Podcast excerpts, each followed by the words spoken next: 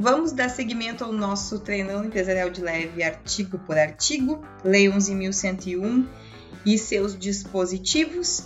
Eu sou a professora Grace Kelly, professora de Direito Empresarial e Processo Civil, e hoje nós vamos trabalhar a parte que trata da petição inicial na recuperação e também acerca do plano de recuperação judicial. Tais artigos que estão entre os, entre os dispositivos 51 a 54 da Lei 11.101 tratam exatamente desses dois pontos. Lá no artigo 51 da Lei 11.101, que vai abordar exatamente os requisitos necessários para o procedimento e processamento da recuperação é, judicial, diz que a petição inicial de recuperação judicial será instruída com 1. Um, inciso 1. Um, a exposição das causas concretas da situação patrimonial do devedor e das razões da crise econômico-financeira. 2. As demonstrações contábeis relativas aos três últimos exercícios sociais e as levantadas especialmente para instruir o pedido, confeccionadas com estrita observância da legislação societária aplicável e compostas obrigatoriamente de balanço patrimonial, demonstração de resultados acumulados, demonstração de resultado desde o último exercício social e relatório gerencial de fluxo de caixa e de sua projeção. Além desses documentos, também serão importantes juntarem na petição inicial a relação nominal completa dos credores, inclusive aqueles que aqueles por obrigação de fazer ou de dar, com a indicação do endereço de cada um, a natureza, classificação e o valor atualizado do crédito, discriminando sua origem, o regime dos respectivos vencimentos e a indicação dos registros contábeis de cada transação pendente. Inciso 4. A relação integral dos empregados, em que constam as respectivas funções, salários, indenizações e outras parcelas a que tem direito, com o correspondente mês de competência e a discriminação dos valores pendentes de pagamento. 5. A certidão de regularidade do devedor no registro público de empresas mercantis, o ato constitutivo atualizado e as atas de nomeação dos atuais administradores. 6. A relação dos bens particulares dos sócios controladores e dos administradores do devedor. 7. Os extratos atualizados das contas bancárias do devedor e de suas eventuais aplicações financeiras de qualquer modalidade, inclusive em fundos de investimento ou em bolsas de valores, emitidos pelas respectivas instituições financeiras.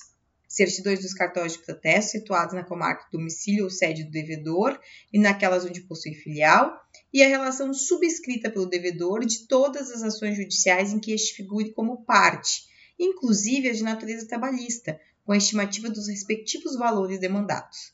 Todos esses documentos, conforme o artigo 51 da Lei 11.101 trata, devem estar junto com a petição inicial para dar conta de informações que são valiosas para o bom andamento desse processo.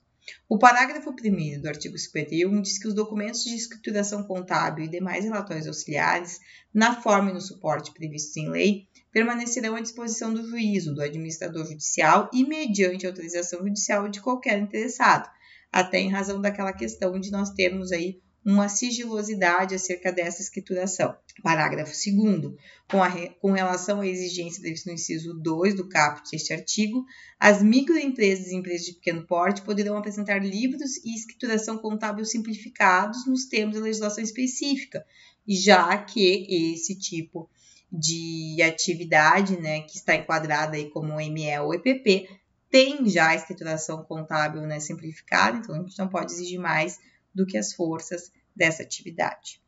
E parágrafo 3 o juiz poderá determinar o depósito em cartório dos documentos a que se referem os parágrafos 1 e 2 deste artigo, ou então de cópias destes. No artigo 52, nós temos a previsão de que, estando em termos da documentação exigida no artigo 51, o juiz deferirá o processamento da recuperação judicial, que é o que a gente vem comentando, né? Você faz a interposição, interposição não, faz o ajuizamento da ação e o juízo, na verdade, te concede o processamento da recuperação judicial. E ao fazer esse despacho, em que, que tem uma, uma decisão, ele também vai nomear o administrador judicial, sempre observando o que diz o artigo 21 da Lei 11.101, vai determinar a dispensa da apresentação de certidões negativas para que o devedor exerça suas atividades, exceto para a contratação com o poder público ou para recebimento de benefícios ou incentivos fiscais ou creditícios, observando o disposto lá no artigo 69 da Lei 11.101. vai ordenar a suspensão de todas as ações e execuções contra o devedor, na forma do artigo 6 desta lei, permanecendo os respectivos autos no juízo onde se processam, ressalvadas as ações previstas nos parágrafos 1, 2 e 7 do artigo 6 desta lei, e as relativas a créditos excetuados na forma dos parágrafos 3 e 4 do artigo 49.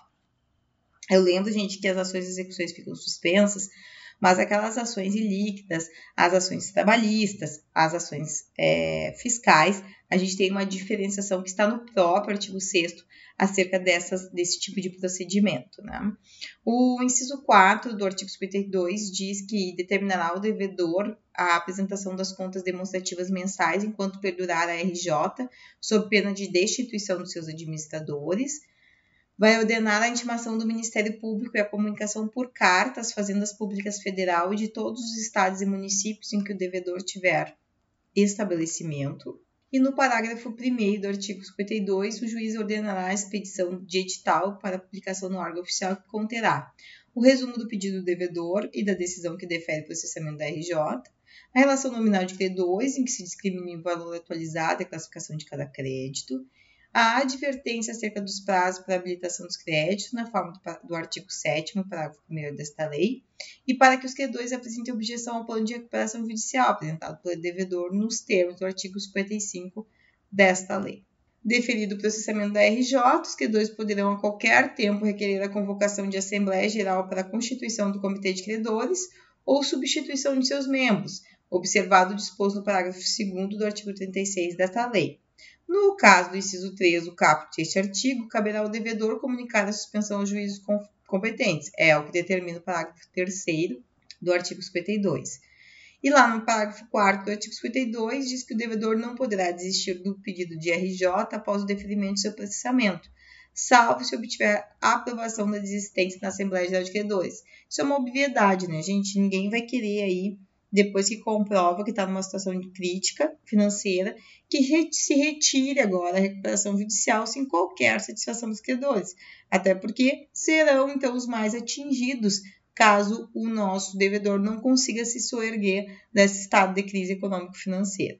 Mas aí nós temos, além né, dessa documentação, uma outra documentação super importante na recuperação judicial, que é o próprio plano de recuperação judicial, que eu tenho comentado que é um documento importantíssimo que traz aí as prerrogativas da atividade, que é a forma como a gente negocia com nossos credores, que torna né, a negociação e a possibilidade de a empresa sair da, RJ muito mais eh, fácil e perceptível para quem é credor dessa empresa.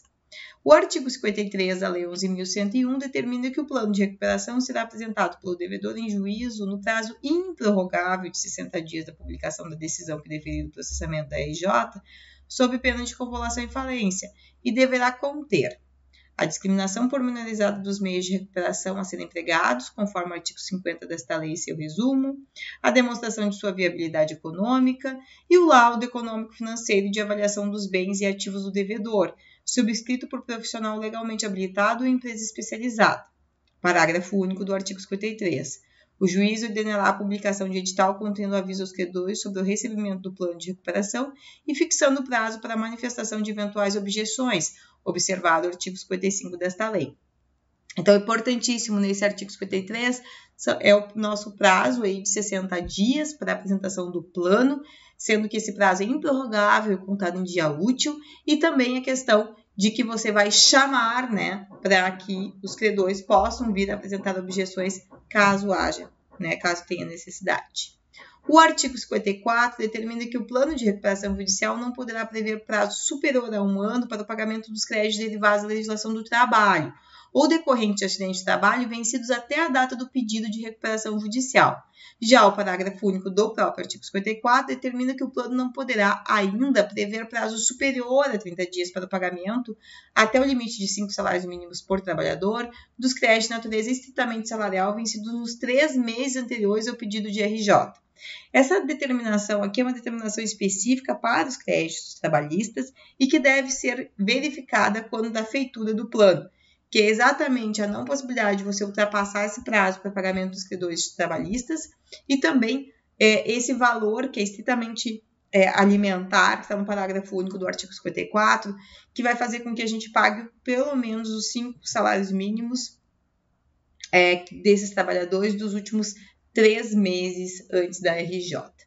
Pois bem, gente, nós, eram esses os artigos que nós gostaríamos de tratar acerca do pedido e do plano de recuperação judicial. Espero que vocês estejam curtindo o nosso treinando empresarial de leve, artigo por artigo, e até aí o nosso próximo material. Beijos de luz!